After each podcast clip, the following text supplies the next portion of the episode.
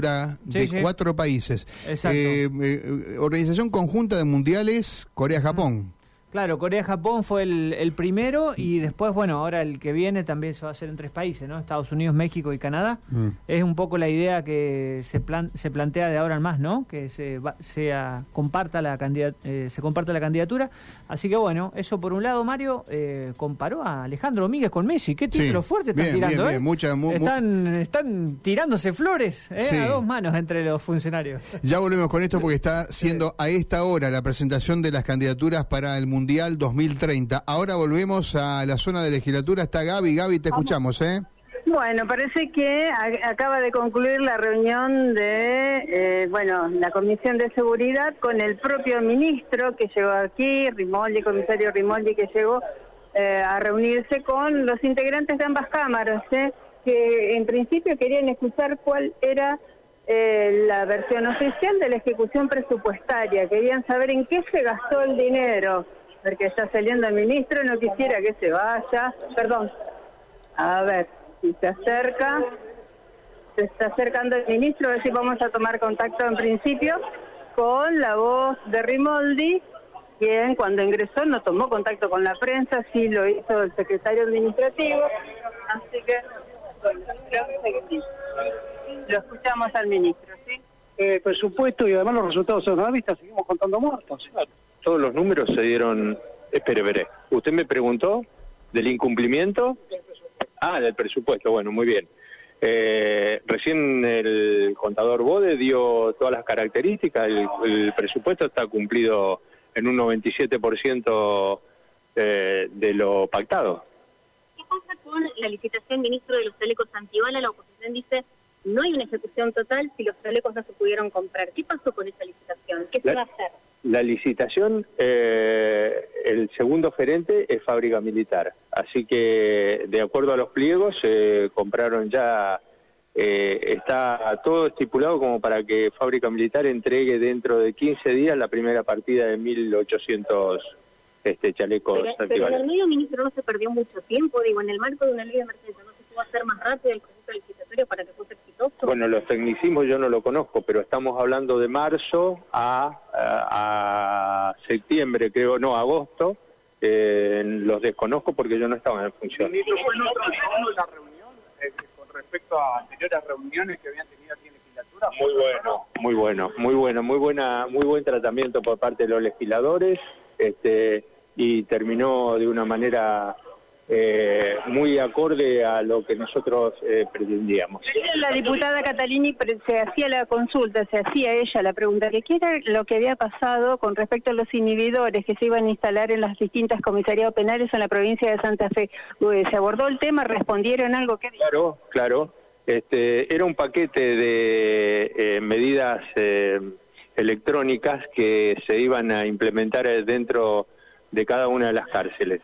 Eh, explicaron los eh, encargados, tanto Lestra eh, como el secretario, de que, por ejemplo, los body cam, las cintas transportadoras y eh, las requisas personales estaban todas eh, colocadas, que creo eh, en este momento en la cárcel de Coronda comienza a funcionar en el día de mañana. Pero los inhibidores, específicamente que tienen que ver con la telefonía celular, ¿cuándo se van a estar colocando los Los penales? inhibidores, Meses que venimos escuchando y no hay una fecha concreta. los inhibidores siempre, eh, como era todo un paquete, los inhibidores eran lo último que se colocaba porque es una tecnología israelí que no hay en la República Argentina. Eh, estos inhibidores eh, están llegando, creo que dentro de 15 días a la aduana y posteriormente ya son colocados. Lo que dijo recién este, el secretario del área es de que en la con- última comunicación que tuvo, antes de abril, eh, están colocados. ¿Qué va a pasar con la ley? ¿Qué va a pasar con la ley de emergencia, con la prórroga? ¿Qué, qué pudieron hablar? De la oposición dicen que tal cual está, no piensan aprobar. Bueno, no, no se comentó absolutamente nada. Supuestamente por la, este, por el término de la reunión diría que sí.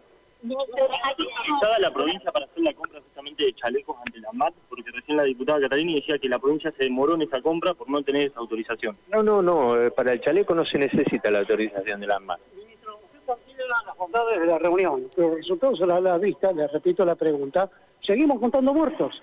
Y de hecho, ministra Bueno, mire, yo lo lamento. La situación de Rosario, que es muy Sí. conflictiva, un muerto hoy otra vez, un bebé Sí. herido, lo que pasó en News, que los propios fiscales lo consideran como inédito. ¿Qué, qué dice como ministro? Lo lamento muchísimo yo, es un sufrimiento.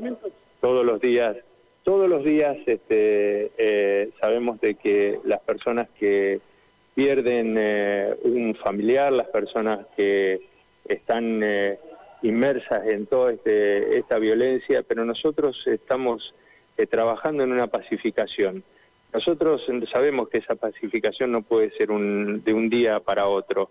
Sabemos de que los trabajos, y lo vemos a través de nuestras estadísticas, de que el secuestro de armas diario que hay en Rosario nos dicen que las estadísticas van a ir eh, decayendo día a día. Lo que sí, lo que sí, quiero ponerles es de que nosotros eh, vemos que la policía está trabajando de una manera totalmente distinta a, la, a como se trabaja anteriormente. Este es el resultado de toda esta agresión que está recibiendo en este momento la administración pública, digo las comisarías, porque estamos recibiendo mucha agresión relacionada a la agencia de investigación criminal, a las comisarías que ustedes están viendo, ¿Agresión de parte de quién y de qué tipo? las agresiones, agre- agresiones de balaceras. Sobre los Ministro, ¿lo toman como un vuelto, digamos, de las mafias hacia las fuerzas policiales? Y es una presunción, es una presunción. Tenemos enfrentamientos este, diarios y ustedes lo están, lo están viendo porque ustedes me lo están diciendo, que eh, esta cantidad de, de personas heridas que se refieren eh, diariamente en cada uno de estos sucesos este, son víctimas, son víctimas de en la provincia?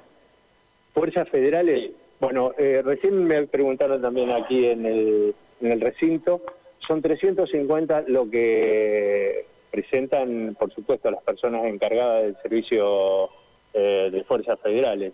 Nosotros tenemos una reunión diaria los días martes y un día eh, los días jueves.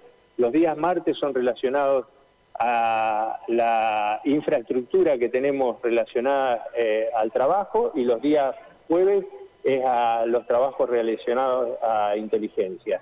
Eh, prefectura, eh, Gendarmería, Policía de Seguridad Aeroportuaria y Policía Federal este, están presentes en cada una de estas reuniones. Sabemos que el último informe Mm, prefectura, no, perdón, Gendarmería eh, informó 350 efectivos. Desconozco de la otra este, policías porque no está en este momento el comandante general Brilloni, quien es que actualiza todos los días esta información. Ministro, pero por lo que usted dice, tiene que recomponer muchas cuestiones y muchos trabajos que se han hecho mal dentro justamente de la misma gestión de- del Partido Justicialista.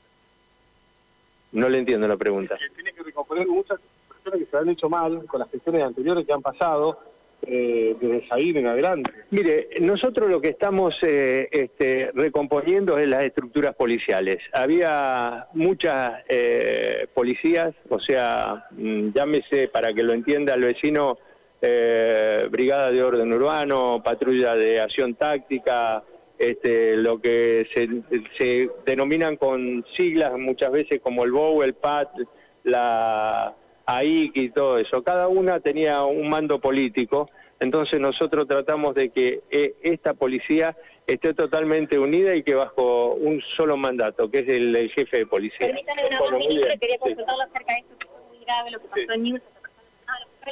que es la primera vez que se casa a una persona inocente para emitir un mensaje mafioso. ¿Ustedes tienen la misma información? ¿Consideran que están viendo una gravedad inusitada? Todavía no, pero sé que esta mañana estuvieron realizando allanamientos y creo que hay detenciones de personas relacionadas al suceso.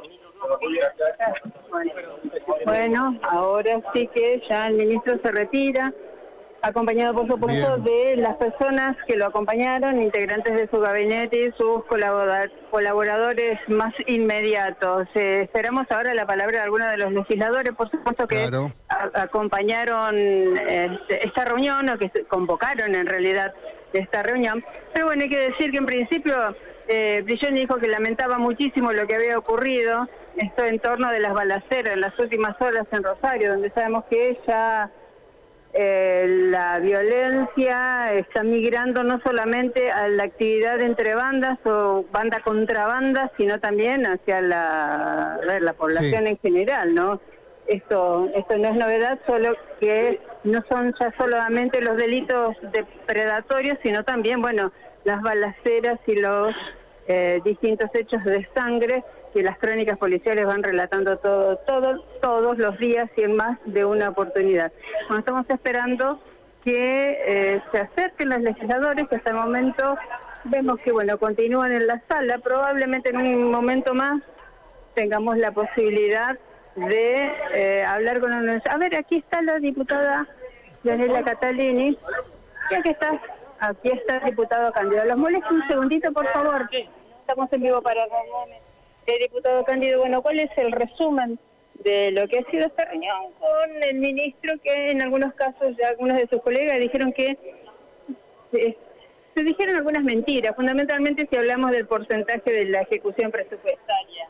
Sí, bueno, fue una reunión obviamente en un tono diferente del anterior, que todos recordamos lamentablemente, eh, pero que mantiene una lógica que es la del presente continuo, que viene ya arrastrándose desde que comenzó la gestión de Mar Perotti. ¿A qué me refiero con el presente continuo? Todos los anuncios siempre están por concretarse, pero nunca se concretan.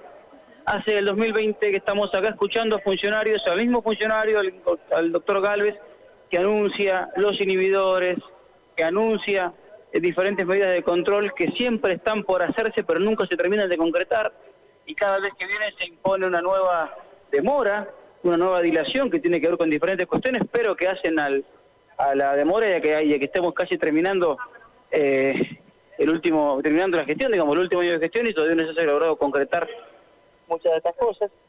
Nos quedamos con información, eh, en algunos casos que no, que no conocíamos todavía, que era la ejecución presupuestaria del año pasado, fue una subejecución por lo menos del 30% en cuanto a, a lo que es eh, los bienes de capital. La ministra Arena había dicho la semana pasada que había habido una ejecución del 99% y hoy nos dijeron que había una subejecución del 30%.